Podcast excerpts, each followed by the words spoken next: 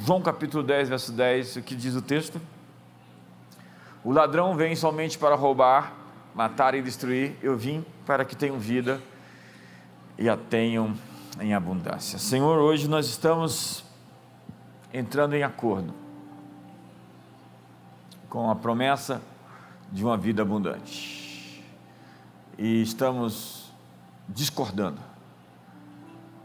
do ladrão, do seu intuito de roubar, matar e destruir. Hoje nós quebramos a nossa parceria com o medo, com a infertilidade, com a ansiedade, com a angústia, com as privações, com as perdas. E hoje nós estamos entrando em acordo com os céus sobre os teus planos para nós. Jesus, assim oramos. Cada um de nós tinha que ser formado, pós-graduado, ser alguém doutorado em sua própria história e destino. Tudo o que você tem é a sua história pessoal. Quais são elas, as suas histórias? Sua história, até esse momento, fez de você quem você é. Você é quem você é, fruto da história que você teve até aqui. E seu presente, então, é determinado pelo seu passado. Até que você tenha, então, santificado seus sistemas de crença, no que a Bíblia chama dessa metamorfose, essa transformação da sua maneira de pensar, até que você tenha renovada a sua mente, será difícil sair do presente para o futuro que Deus tem lhe designado. Há uma diferença entre andar em círculos e andar em ciclos. Guarde isso. Deus quer que você se junte a Ele para escrever uma nova história. Mas para escrever uma história, você precisa de paixão Filmes, livros são enredos, são roteiros. E há muitas histórias sem graça. Há muitos filmes que não dá para continuar depois de 20 minutos. Você já sabe, pelo nível de apelação para sexo, nudez, violência e sangue, que eles não têm uma história para contar.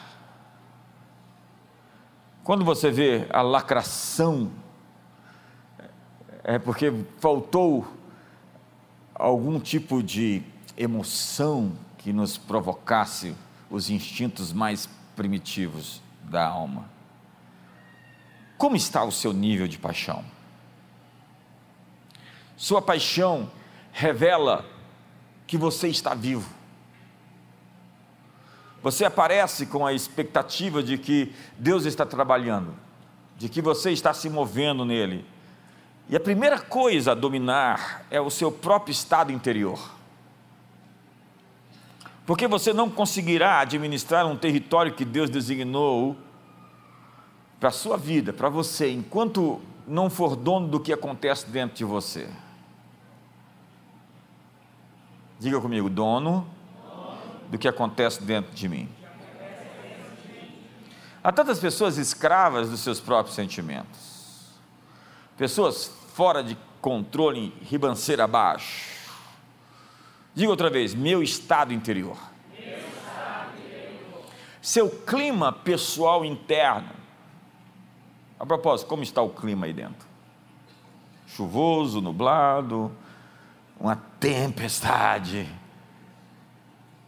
Sim, esse ambiente emocional e intelectual define como você vive, você está enfrentando batalhas para manter-se livre destes negativismos e dessas baixas frequências, baixas, rasteiras frequências, às vezes infernais frequências. Existe uma luta nos seus pensamentos. Entenda, você não está simplesmente lidando com um pensamento, um mero pensamento. Às vezes, você está lidando com uma coisa. uma coisa: há um espírito bloqueando você. Ele está operando no seu pensamento para bloquear você, a fim de que você não passe de ciclo. Eu vejo pessoas repetindo ciclos. E a grande tragédia da vida humana é viver preso em um ciclo, em um loop. Essa entidade é o antagonista da sua história de vida. Você, no entanto, não terá essa conversa se você mudar a frequência. Põe a mão no ombro do seu irmão e diga: mude a frequência. Você está a tempo demais tendo essa conversa. Há pessoas que o disco está rodando há muito tempo, então, quando já tiveram uma vitrola com um vinil que ele emperrou e ficou repetindo a mesma história? Quantos já tiveram essa experiência? Sinto que você passou dos 50 anos. Meu professor, Dr. Bob Harrison, vai estar aqui terça-feira. E eu passei três meses, por sugestão dele, ouvindo somente coisas positivas sobre crescimento. Três meses, onde eu me fechei para qualquer frequência, qualquer assunto, qualquer voz, qualquer insinuação, qualquer ideia que não fosse na frequência, na altura, na sublimidade de algo que me fizesse crescer, edificar minha alma. Eu ouvi três meses somente sobre crescimento. Isso criou um novo caminho neural na minha mente. Isso me programou. Isso me deixou no automático. Isso me deixou na normalidade do que o céu pretende fazer. Para mim, é natural ser abençoado. Não é natural não ser abençoado. Então, Olhando ao redor, Jesus, indignado, diz a Bíblia, ficou conduído com a dureza do coração daqueles homens que não queriam que ele curasse no sábado. E disse ao homem: estende a mão, e estendeu-a, e a mão lhe foi restaurada. Veja que texto. Jesus encontra determinadas frequências presentes no ambiente onde ele está. Entenda que esse planeta esse lugar especificamente está cheio de frequências. E você consegue ouvir minha voz porque um receptor capturou essa frequência e o transmitiu através dessas caixas. É o espectro eletromagnético. Então tem muitas ondas passando aqui hoje, de televisão, de rádio, e o som é uma frequência, a, a, a luz tem uma frequência. O mundo é feito de frequências. E havia ali pessoas que estavam com a frequência da religião que se sobrepõe ao bem-estar do ser humano. Eles achavam que era horrível ver alguém ser curado justamente no dia de sábado. Porque para eles o sábado era sagrado, e Jesus reconfigura isso dizendo que o sábado foi feito para o homem, não o homem foi feito para o sábado. E Jesus ficou realmente consumido pelo zelo. Ele não tinha uma atitude passiva diante do que estava acontecendo à sua volta. Ele ficou agitado. Deus fica agitado. E ele ficou com raiva. Com raiva, contudo, não pecou. Irai-vos e não pequeis. Nós temos uma ideia estranha do que é amor. O amor pode ser triste, intenso, bravo, pode ser alegre. E ao enfrentar, encontrar uma frequência opositora, você não pode ficar acomodado e abraçar, absorver aquilo como se fosse natural. Nós precisamos lidar com a frequência do coração, com o estado interior da alma. O seu gerenciamento emocional está no centro de toda a sua jornada da vida.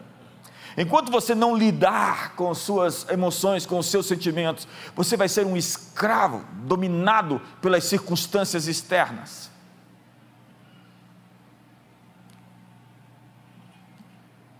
Há tanta gente estragada hoje, por conta de traumas não superados.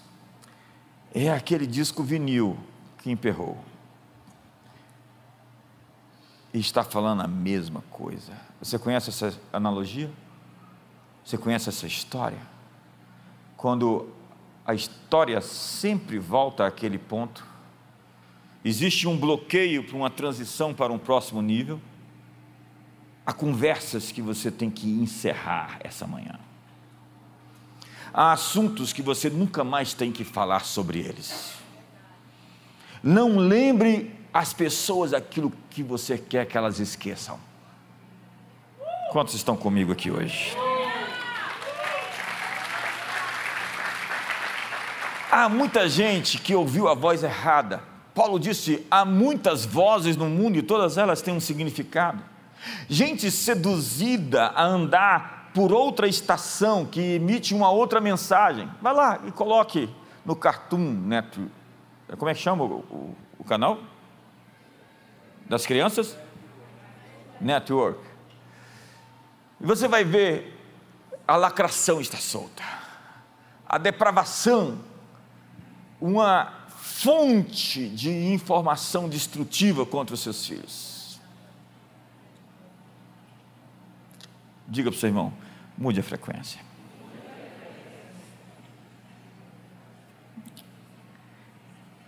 Existem milhares de pessoas encantadas pelo flautista de Hamelin. Você conhece a história? Havia muitos ratos na cidade da Alemanha. É um conto dos irmãos Green. E ele foi contratado pelos habitantes da cidade para levar os ratos para fora. E cada rato que ele conseguisse matar, ele ganharia uma recompensa. Então ele pegou sua flauta e encantou os ratos e os levou para fora. Os afogou no rio. E quando foi receber o dinheiro, os habitantes da cidade disseram que não tinham visto os ratos. Ele não apresentou os ratos e não poderiam pagá-los. Então, para se vingar, quando todos estavam dentro da igreja, ele foi lá e encantou as crianças e os levou consigo e os enterrou em uma caverna a uma imagem de pessoas encantadas, pessoas enfeitiçadas. Paulo disse aos Gálatas: Quem vos fascinou? E aos Coríntios: Mas se o Evangelho está ainda encoberto, é para os que se perdem que está encoberto, nos quais o Deus desse século cegou o entendimento dos incrédulos, para que não lhes resplandeça a luz do Evangelho da glória de Cristo, o qual é a imagem de Deus. Veja que texto.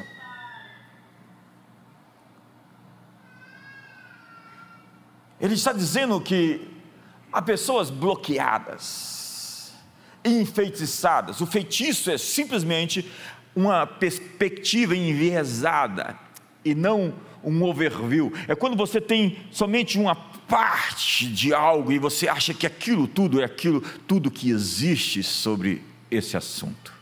Há tantos teólogos enfeitiçados. Há homens enfeitiçados. Há mulheres enfeitiçadas. Há pessoas enfeitiçadas pela política, há pessoas enfeitiçadas pela religião.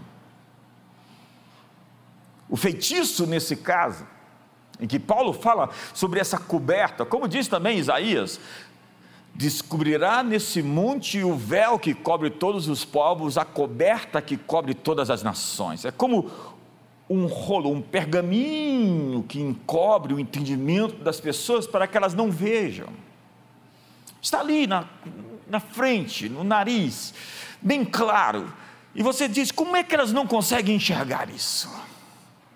A resposta é: elas estão encantadas, elas estão enfeitiçadas. Que nesse caso é uma cegueira profunda, um verdadeiro bloqueio ao entendimento, à percepção. Você não está então lidando com um mero pensamento, você está lidando com uma coisa. Há um espírito operando, tentando bloquear você, através das suas certezas. Quando você pensa que tem todas as respostas, você não entendeu todas as perguntas.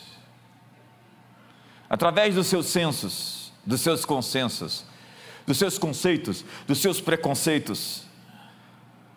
Paulo disse a Timóteo: que havia dentro dele algo que precisava de ativação. Diga comigo, ativação. Por esta razão, pois te admoesto que reavives o dom de Deus que há em ti pela imposição das minhas mãos. Paulo diz: existe algo dentro de você que precisa acordar. Põe a mão no ombro do seu irmão e diga: acorde.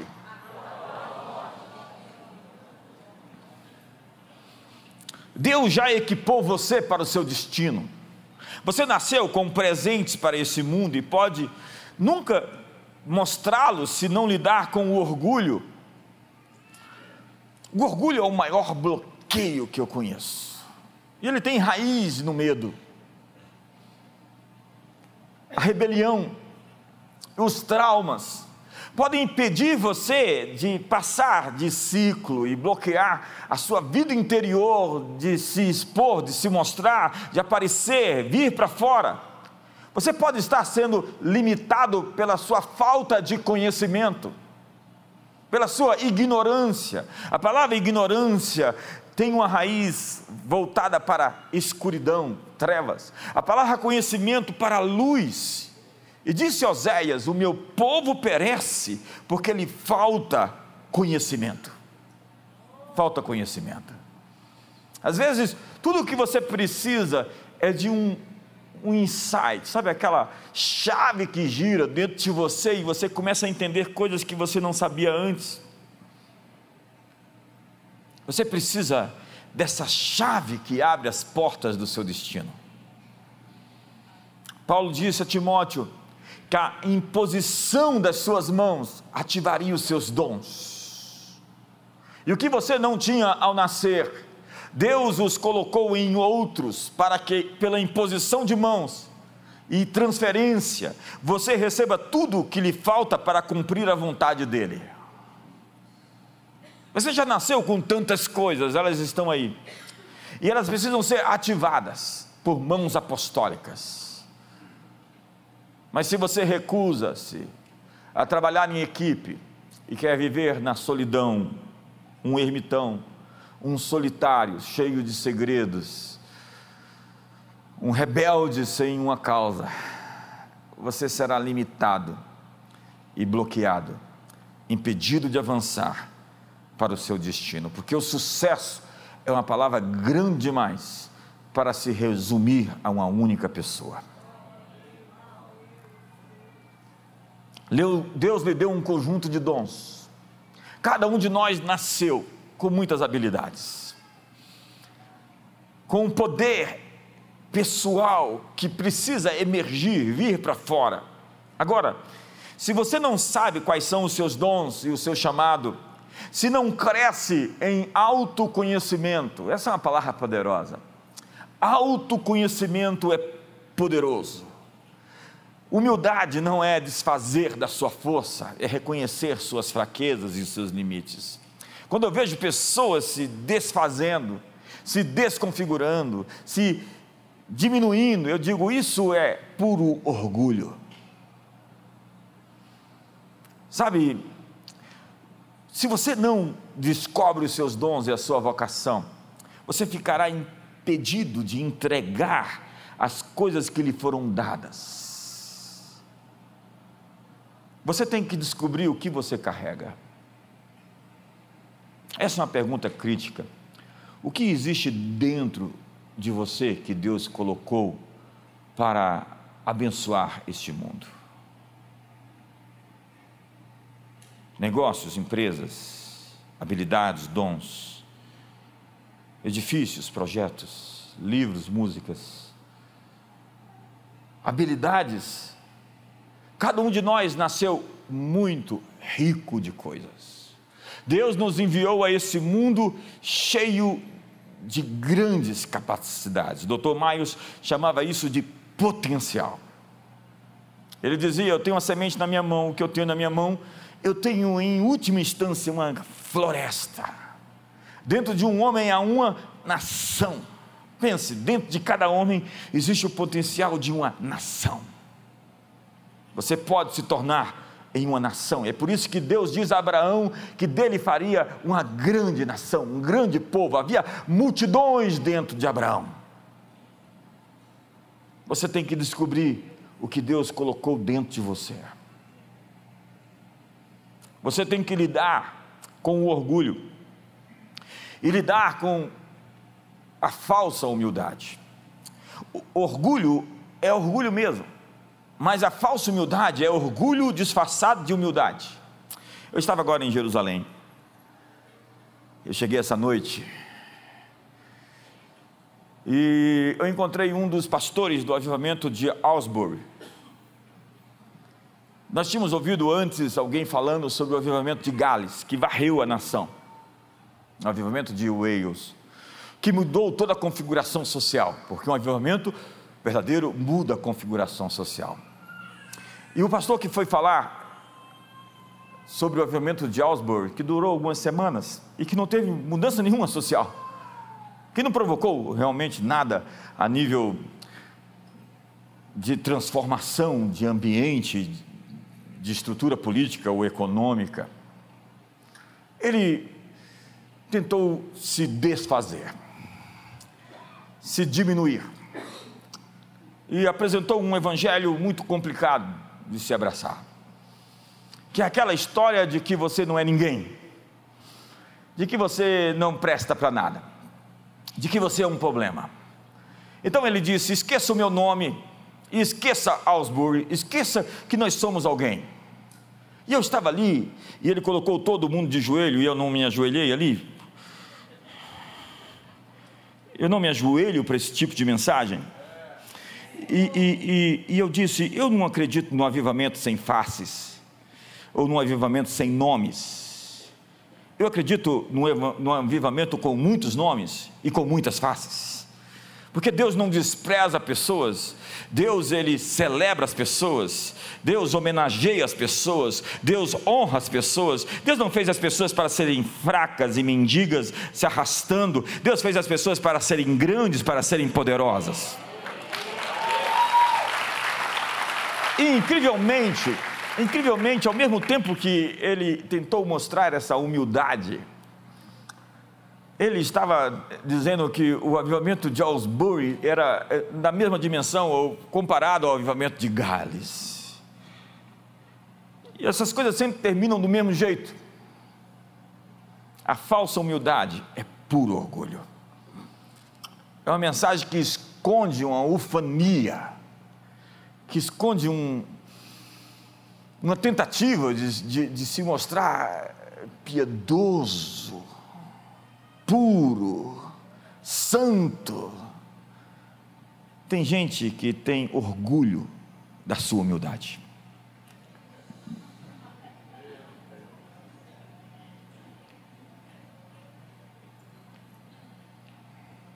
Eu encontrei ele depois no final, ele me reconheceu. Brasileiro! E eu pensei, você não sabe o que eu quero te falar.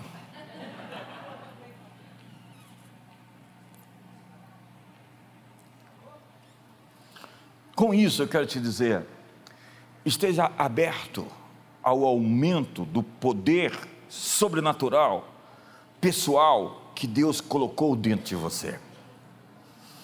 Certifique-se de que você continue honrando a Deus.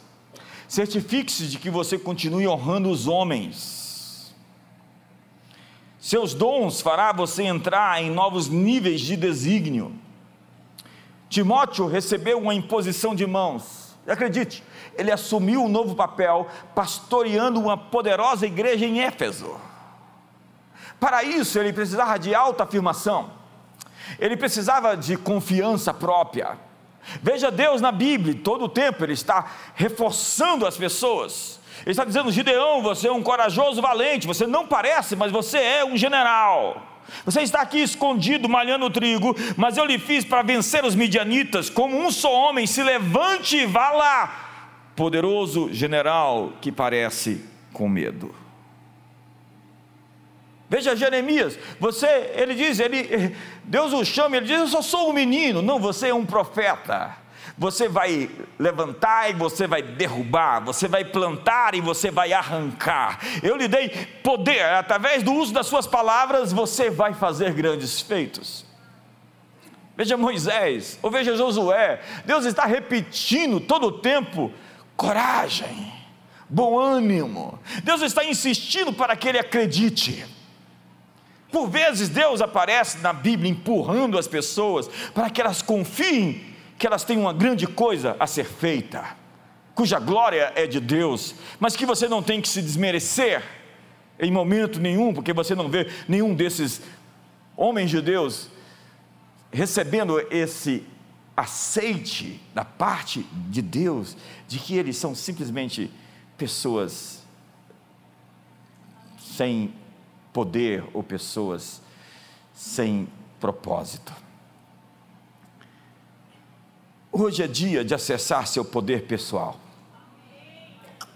e colocar para fora aquilo que Deus plantou dentro de você. Nós precisamos lidar então, em primeiro lugar, com a nossa paixão. A sua convergência, convergência é aquilo que eu sou, é aquilo que eu nasci para fazer, acontece na intersecção da sua paixão com o seu poder pessoal. Diga paixão. poder pessoal. Você pode derramar sua paixão em muitos lugares, e eu vejo isso acontecer sempre. Há pessoas que derramam sua paixão na raiva, elas vivem para ter raiva, e elas vão para as ruas para ter raiva, e elas têm um espírito do protesto, elas vivem como alguém do contra. Eu sou contra, eu nem disse o que era, eu sou contra. Há pessoas com sua paixão derramada no medo, elas vivem para ter medo, elas insistem em seus pensamentos de medo, ou na inveja. Tudo o que elas querem é que o outro perca o que recebeu. Elas odeiam que aquela pessoa seja bem sucedida. Elas gastam sua energia para invejar os outros. Você pode estragar tudo pela ansiedade. Pode estragar tudo pela ganância. Quando eu falo sobre poder pessoal, eu falo de um poder que tem origem e tem dono. Toda boa dádiva e todo dom perfeito procede do Pai das luzes, onde não há sombra nem variação de mudança. Nós reconhecemos que tudo pertence a Ele. Nós reconhecemos que o sol vem dele, a chuva vem dele, nós reconhecemos que a terra e, o, e a semente vem dele, nada temos que dos céus não nos seja dado. Mas isso não nos faz menores, ínfimos. Que é o homem que o estimes, o filho do homem que o visites fizeste por um pouco menor do que Elohim, de glória e de honra o coroaste, lhe deste domínio sobre as obras das suas mãos, e sobre seus pés tudo lhe pusestes. Deus criou um ser humano poderoso. Cada ser humano tem poder pessoal, diga poder pessoal. Poder pessoal. Nós queremos ver o seu poder pessoal à mostra, na sua convergência, naquilo que você nasceu para fazer, no lugar onde você brilha você vê um jogador de basquete com a bola na mão, ele brilha. Ele treinou para isso, mas ele naturalmente foi vocacionado para aquilo. Você vê alguém cantando magistralmente, você diz: ela nasceu para fazer isso. Você sobe numa plataforma e você cresce, você se transforma, porque aquele é o seu elemento. Você está no seu lugar onde você flui, onde você é energizado, mas você pode perder o que você recebeu. O ressentimento pode destruir você. O ressentimento pode acabar com aquilo que você carrega. Você pode jogar sua energia fora. Quando você se envolve com promiscuidade, com pornografia, você está derramando a sua paixão. A perversão é, sexual transforma as pessoas em pasta. Elas não são sólidas, elas não são firmes, elas não são austeras, elas não são confiáveis, porque elas não dominam a sua paixão, são controladas pelos seus impulsos, pelos seus instintos. Pessoas que são vencidas pelo prazer, tudo que elas querem é se divertir. Desconfie de alguém que viva para se divertir. Todos nós temos paixão. E nós colocamos nossa paixão em algo ou em alguém, até se consumir por inteiro, como um palito de fósforo aceso que queimou a madeira. Isso é que nós chamamos de burn out, ou seja, queimar-se, reduzir a cinzas, é esgotamento, exaustão. Eu estava em Israel e as pessoas viam meus posts na internet e escreviam mensagens: descanso merecido, bom descanso. Ora, eu acordava com o sol, e andava, andava, andava, e ministrava, ministrava até o sol se pôr. E as pessoas estavam dizendo: Que bom que você saiu para descansar. Se você for para Israel o ano que vem comigo, acredite, você não vai para um tempo de descanso, você vai para uma jornada de transformação.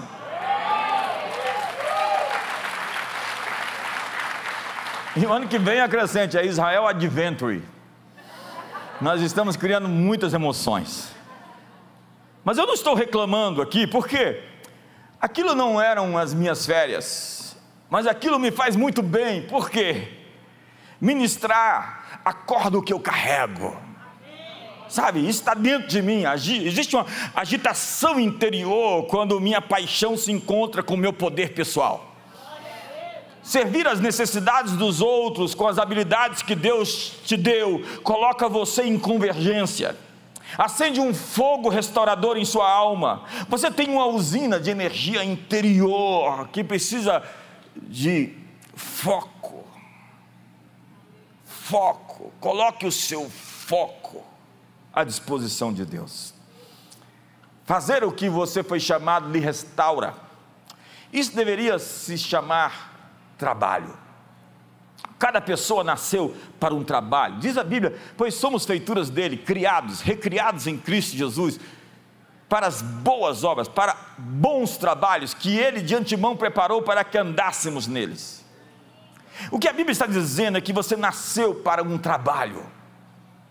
E o trabalho não é um labor de sofrer, de dor, de angústia. Você foi criado antes do início do tempo, diz a Bíblia. Deus o projetou com cuidado e com intencionalidade. Então nós precisamos redefinir a palavra trabalho. Trabalho é o que você faz quando está se divertindo.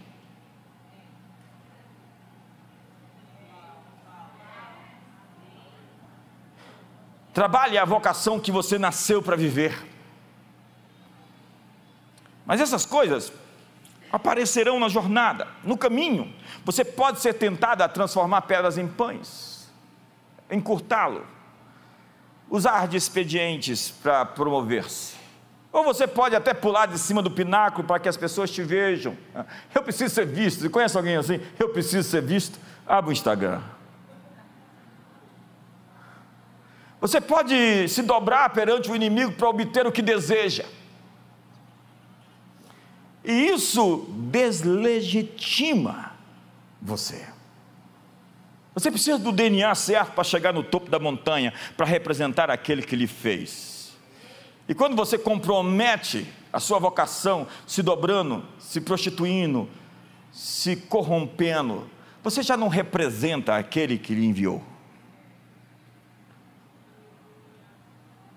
Alguns precisam dar um passo para trás e não para frente. Porque o que existe à sua frente é um penhasco. Dr. Miles dizia: as pessoas veem o que eu faço. E acredite, eu não cheguei de paraquedas até aqui, eu cumpri todas as partes. E elas querem que fazer o que eu gosto de fazer, o que eu faço.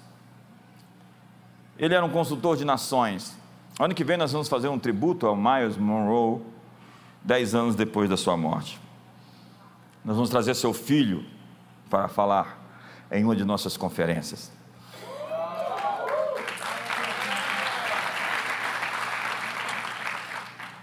Dr. Miles dizia: é, é, as pessoas querem ser autores best-sellers porque elas me veem fazendo consultoria a presidentes de nações. Mas elas não querem viver o caminho até lá. Nesse caminho elas transformam pedras em pães, elas pulam do pináculo, elas se dobram para obter o que querem. E ele diz: Eu também quis ser um pássaro. Eu era um rapaz e eu subi em cima da minha casa com asas de papelão e pulei. E ele disse: Um demônio é somente um anjo fora do lugar. A vida acontece no caminho. No caminho você se transforma. É por isso que as pessoas dizem que a jornada é tão importante ou mais importante do que o destino. E o caminho vai revelar você. Suas escolhas vão desamarrá-lo ou vão prender você. Há coisas que você simplesmente faz que amarram você. Você está se amarrando quando você faz aquela escolha. Na jornada da vida, você terá que dar resposta às suas circunstâncias, aos desafios e às oportunidades que você encontra. Nesse caso, você precisa ser guiado pelo Espírito Santo no caminho, isso não é nenhum luxo. Pena que alguns ainda usam o Espírito Santo para falar o que querem ouvir. Eu estou nessa estrada há muito tempo, algumas décadas. E quantas vezes eu vi pessoas que disseram: Deus me disse, e eu disse, dentro de mim, não foi Deus. Eu já tive casos de pessoas que falaram: Deus me disse que eu ia casar com Fulana. Três meses depois, já não era Deus quem tinha dito. E eu vi gente que casou com Fulana. E depois disse: Não foi Deus quem tinha dito. Outro tempo, um rapaz chegou para mim e disse: Deus me mandou para essa igreja. Falei: Glória a Deus, é o Espírito Santo me disse que eu tinha que estar aqui. Três meses depois, ele me disse: O Espírito Santo disse que eu tenho que sair daqui. E eu disse: O seu Deus é maluco. O seu Deus é louco ele diz uma coisa, ele tem um problema de bipolaridade. Seguir o Espírito Santo é tanto uma arte quanto uma ciência. Deus é imutável em Sua palavra, fidelidade, caráter e princípios, isso é ciência. A arte é que Ele é criativo a cada manhã. É incrível, seguir Jesus é a jornada mais, é a aventura mais incrível que alguém pode ter. Quando você segue Jesus de verdade, você se prepare para viver uma vida realmente emocionante. O vento sopra, não sabe de onde vem nem para onde vai. Assim é todo aquele que é nascido do Espírito. Cada etapa da jornada requer obediência. Daí se vai mudando de ciclos como um espiral mudando de ciclos. Vamos fazer assim, faz assim, faz assim, vamos lá, vamos lá, vamos lá. Obrigado. Ó, porque tem gente que está assim, ó. E você vai e fala, eu já estive aqui antes. De novo.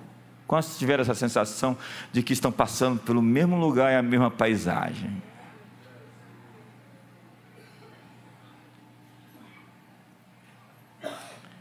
No caminho, a vida lhe diz quem você é. Deus lhe dá pistas sobre o seu poder, seus dons, habilidades. A propósito, o que você faz de melhor? O seu melhor e mais elevado eu aparece. Nós temos um problema com esse negócio do eu, principalmente nessa sociedade líquida, modernidade líquida, nesse mundo pós-moderno, onde o homem se tornou um Deus. Mas nós distorcemos o Evangelho porque nós dizemos: humilhai-vos perante a potente mão de Deus para que Ele vos exalte em tempo oportuno. E nós gostamos da primeira frase: humilhai-vos perante a potente mão de Deus. Mas nós temos um problema com a segunda: para que Ele vos exalte. Nós temos um evangelho de humilhação, de castração, de arrependimento, e eu acredito em arrependimento para poder corrigir caminhos e levar você até o seu destino, porque sem isso você está perdido. Mas nós temos um problema com Deus exaltar pessoas. Eu sinto uma palavra para essa igreja em 20 anos de ministério. Chegou a hora da sua promoção, chegou a hora da sua exaltação, chegou a hora de Deus levantar você. E aqui nessa igreja nós não temos problema em que Deus levante e exalte as pessoas que Ele escolheu. Me ajuda aí, vamos lá. Empurra seu irmão e diga: chegou a hora da sua promoção.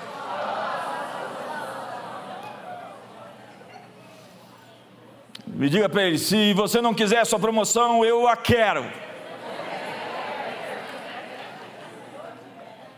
É quando você entra em microconvergência, a imagem de quem você realmente é. É quando descobre a diferença que eu posso falar tanto sobre esse assunto nos próximos meses. É quando você descobre a diferença que pode fazer na vida das pessoas. É quando você descobre a diferença que você pode fazer no mundo. Em João 10, 10, o versículo que eu li, diz que Jesus mostrou o plano de Deus para você para que você tenha uma vida, uma vida abundante. É um acordo, diga acordo. Olha, nós precisamos esmiuçar esse texto além do vernáculo, do português em que foi é, traduzido. Nós precisamos ver a expressão usada na língua original que fala: Eu vim, o ladrão veio. As duas expressões é a mesma palavra. Vim e veio significa um acordo. Ou seja, precisa de um acordo com o ladrão para ele roubar, matar e destruir. E às vezes ele vem insinuar a você que ele vem a você em nome de Deus. O ladrão vem te roubar, vem te matar e vem te destruir e falar: é o propósito de Deus para você e há pregadores que vão insinuar isso, e há profetas que vão aparecer falando nessa frequência. Quantos estão me entendendo aqui hoje? Eu vim, Deus está dizendo: faça um acordo comigo essa manhã. Eu quero lhe dar uma vida abundante. Eu vim para que você tenha uma vida abundante. Ei, você pode permitir isso, você pode aceitar isso, você pode dizer sim a essa mensagem.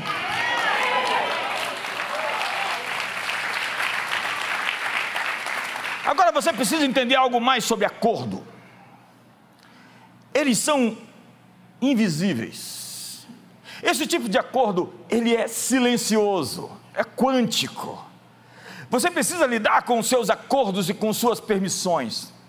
O inimigo lançou a mensagem, insinuou a você e sutilmente está dizendo a você: acredite nisso. E quando você acredita, você abraça, você se programa. Então ele vem até num sonho. Ele vem num sonho. Para reforçar a sua mensagem, como um hacker, ele está invadindo o seu sistema. Então você precisa lidar com o seu diálogo interno. Diga comigo, diálogo interno. Cara, eu tenho tanto para pregar aqui, já estou quase. Quantos estão com fome aqui? Ninguém está com fome.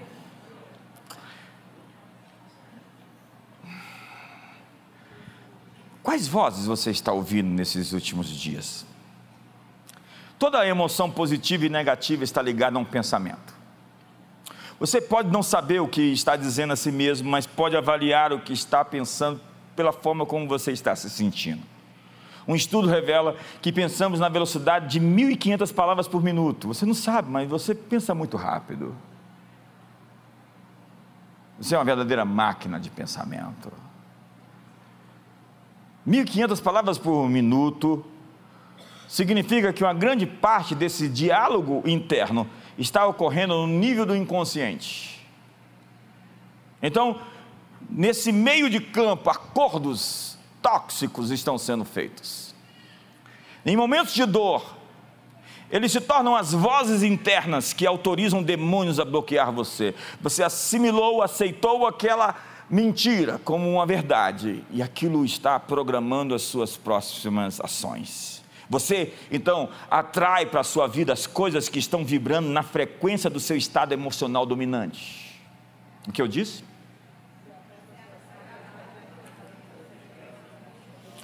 Você quase conseguiu. Eu não tenho tempo de repetir. Não reclame então do que lhe acomete. Reclame da frequência que você sintonizou a sua alma. Existem faixas de frequência com largura de banda. Você pode redefinir seu ambiente pela frequência que carrega dentro de você. Quando você aparece cheio de favor de Deus, cheio do Espírito Santo, seu ambiente reorganiza ao seu redor. Lembra de Jesus? Ele ficou estupefato, indignado por aquele ambiente religioso que colocava uma regra acima do bem-estar daquele homem que precisava de cura. E Jesus modelou, moldou onde chegou. Ele não ficou ali absorvendo e simplesmente passivo diante daquela atmosfera. Há coisas presentes na atmosfera. Seu ambiente não mente. O resultado de um ambiente é esperado. É uma equação natural, uma matemática. Seus pontos baixos e altos na vida vão definir suas emoções. E cada experiência vem com uma crença. Suas experiências tóxicas em que houve alguma dor, traição, ou onde você foi ferido, chamam você para rastejar naquela frequência. Então você fica preso nesse loop. Contudo, as crenças por detrás da dor podem se tornar em experiências positivas. Você só precisa trocar seus óculos, redefinir, reinterpretar, ressignificar o que realmente aconteceu. Então examine as crenças internas sobre si mesmo. Pegue papel e caneta essa semana e comece a escrever suas crenças, seus pensamentos, seus sonhos. Então não aceite o convite para trafegar na frequência de pessoas não arrependidas. A miséria quer companhia. Há pessoas que querem andar, querem que você ande no comprimento de onda dela. E você diz para ela: sua frequência é muito curta, estreita e rasteira. Eu sou espaçoso demais para andar na sua frequência.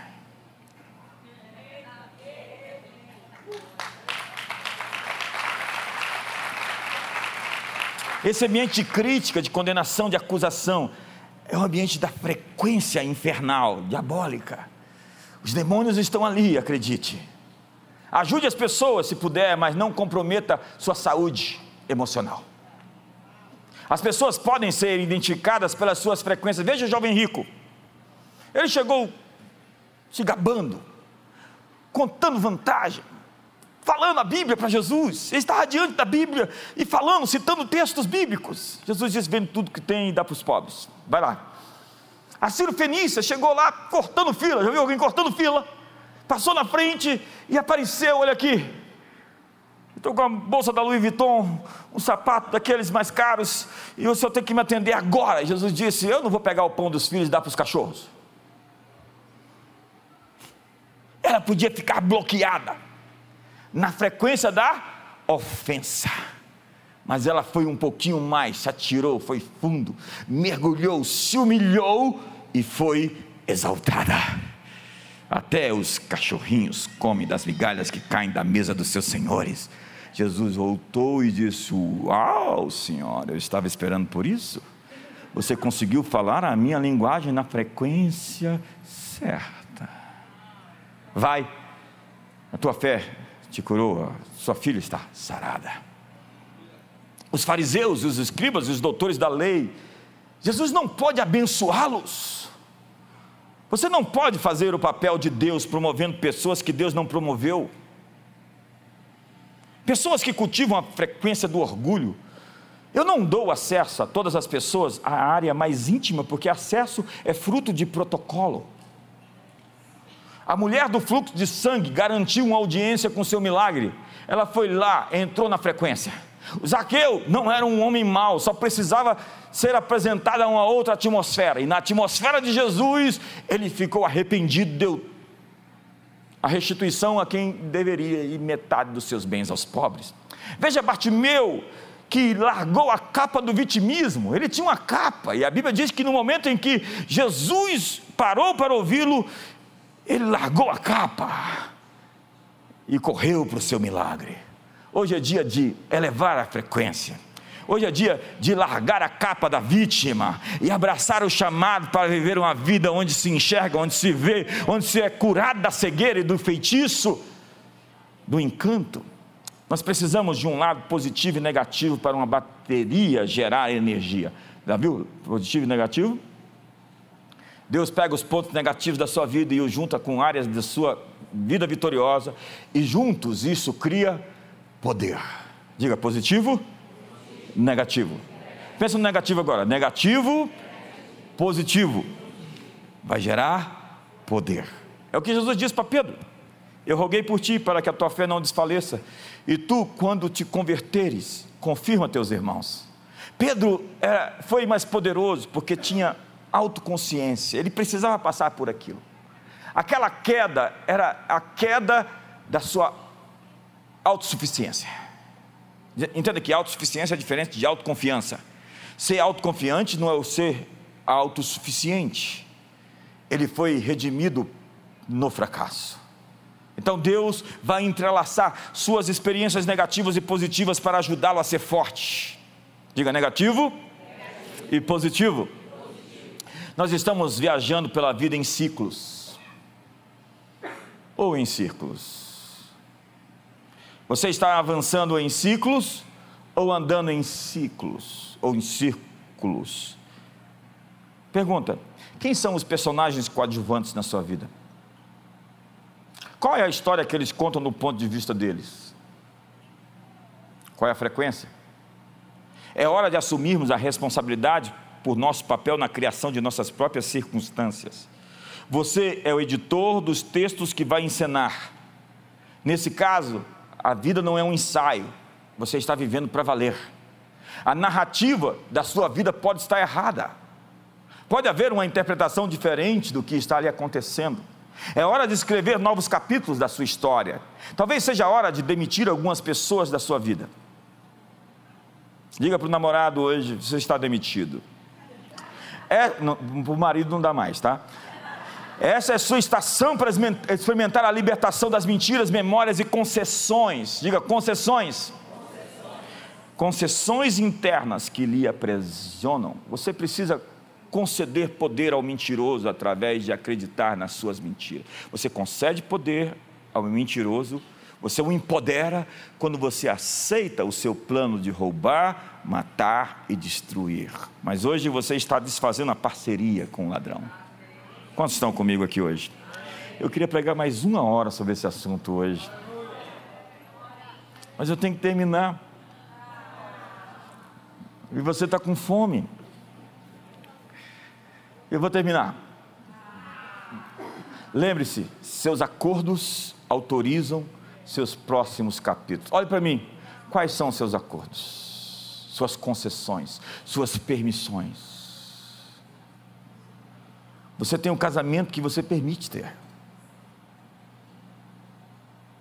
Você tem a vida financeira que você aceitou para você. Se você vive endividado, é por isso que você internamente fez um acordo tóxico de pagar juro e pagar atrasado. Você acreditou nisso. Mas Jesus disse: faça-se conforme a sua fé. O que você acredita gera uma profunda autorização interna para o que acontece na sua vida. Seus acordos autorizam o que aparece no próximo capítulo. Então você precisa de esperança. Eu tenho que terminar com o um versículo.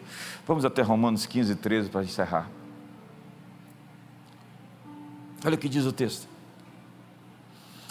Que o Deus da esperança, diga Deus da esperança. Ele não é o Deus do medo. Se está com medo, você está na frequência errada os encha de toda alegria e paz. No vosso crer. Diga alegria e paz. No meu acreditar. Para que sejais ricos de esperança no poder do Espírito Santo. O texto está dizendo que Deus vai te encher com alegria, paz em crer. Então, você está crendo com alegria em antecipação. A palavra esperança, elpis, significa uma alegre antecipação do que vai acontecer. É quando você fica feliz antes que ocorra. É quando você está feliz pelo fato de que Deus vai cumprir o que prometeu. e você começa a gargalhar e a rir, faz até um culto de ações de graças. Você celebra, as pessoas, está doido? Não, está doido, não, está cheio de esperança, com alegria no seu crer. Ele sabe que o que prometeu é fiel e vai fazer, e ele está vendo o horizonte que Deus pintou para ele.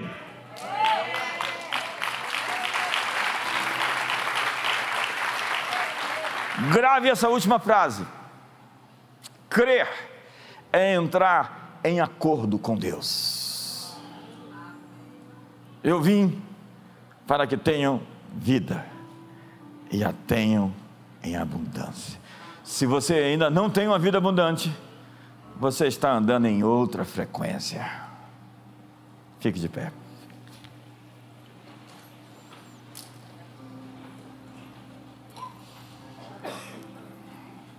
Eu não falei mal do avivamento de Ausbury. Eu só disse que foi um movimento que não se compara ao avivamento de 1904 do país de Gales. Não quero ser injusto. Uma reunião que não terminou por semanas, mas que não modificou a sociedade, não pode ser encarada como um grande avivamento. Quantos estão comigo aqui hoje? O que nós vivemos aqui tem que ir lá para fora tem que chegar até as praças, aos mercados, até o Palácio do Planalto, até o Congresso Nacional, até a Faria Lima. Quantos creem que Deus está fazendo isso? Quantos têm alegria no seu crer? Quantos vão fazer uma festa essa semana pela sua vitória assim? Quantos estão quebrando seus acordos, suas parcerias com a derrota? O ladrão veio, ele quer uma concessão, ele quer uma permissão, ele quer invadir os seus sonhos e os seus pensamentos, para te dizer: esse é o propósito de Deus. Deus me trouxe aqui essa manhã para te dizer: este não é o propósito de Deus.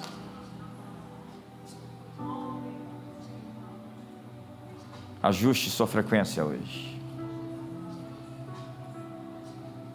Feche seus olhos. Feche algumas portas essa semana. Você é aberto demais para muitas influências. Você tem que identificar como Jesus as influências que as pessoas trazem. Antes de ressuscitar aquela menina, ele colocou todo mundo para fora da sala. Ele precisava das pessoas com a frequência certa para aquela ressurreição. Não existem ressurreições sem as pessoas certas na sala. Encontre pessoas com a mesma frequência. Não pessoas que vão concordar com suas falhas, com seus erros, com seus pecados, cúmplices. Se livre dos cúmplices. Eles têm uma narrativa que te empurram para o seu estado inferior. Você nunca vai mostrar o seu poder pessoal os seus dons, sem antes restaurar a sua paixão. Feche seus olhos. Pai, nós estamos na nossa jornada,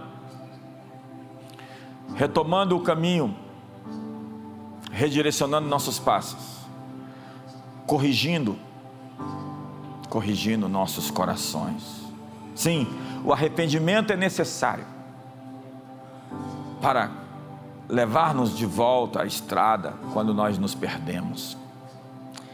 Hoje traz a frequência do arrependimento, o realinhamento, a correção de motivações, a cura do orgulho, da prepotência, da arrogância, da soberba, da autoexaltação. Não, nós não estamos aqui nos elevando, nós estamos nos humilhando diante de Ti para sermos exaltados por Ti. E eu quero declarar que a promoção dos Teus filhos tem a sua hora.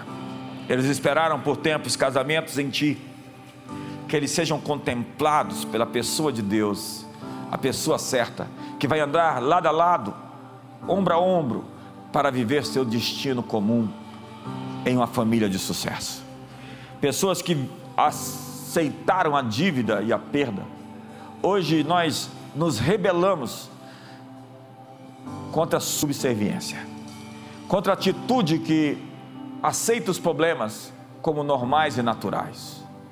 Hoje nós realinhamos nossos corações e buscamos a frequência do céu. Sintonizamos, sintonizamos. As minhas ovelhas ouvem a minha voz e me seguem. Essa semana você vai ouvir Deus falar. Sim, acredite. Deus vai invadir a sua frequência vai te chamar para outra frequência. É isso que ele faz com Ezequiel. Ei, ponha-te de pé, Ezequiel. Eu vou falar com você. Sai da atitude de derrota. Sai da prostração. Vamos para uma nova conversa. Deus vai ter uma nova conversa com você. Mas eu quero te dizer: precisamos encerrar algumas conversas antigas. Pai, nós aqui estamos dando continuidade a essa jornada. Faz o positivo e o negativo gerar o poder que precisamos. Ativa a paixão com o poder pessoal para a liberação de dons e ministérios. Pai, nós abençoamos teus filhos e filhas para uma semana incrível, para um mês de gratidão, de agradecimento, porque a gratidão é a frequência dos céus.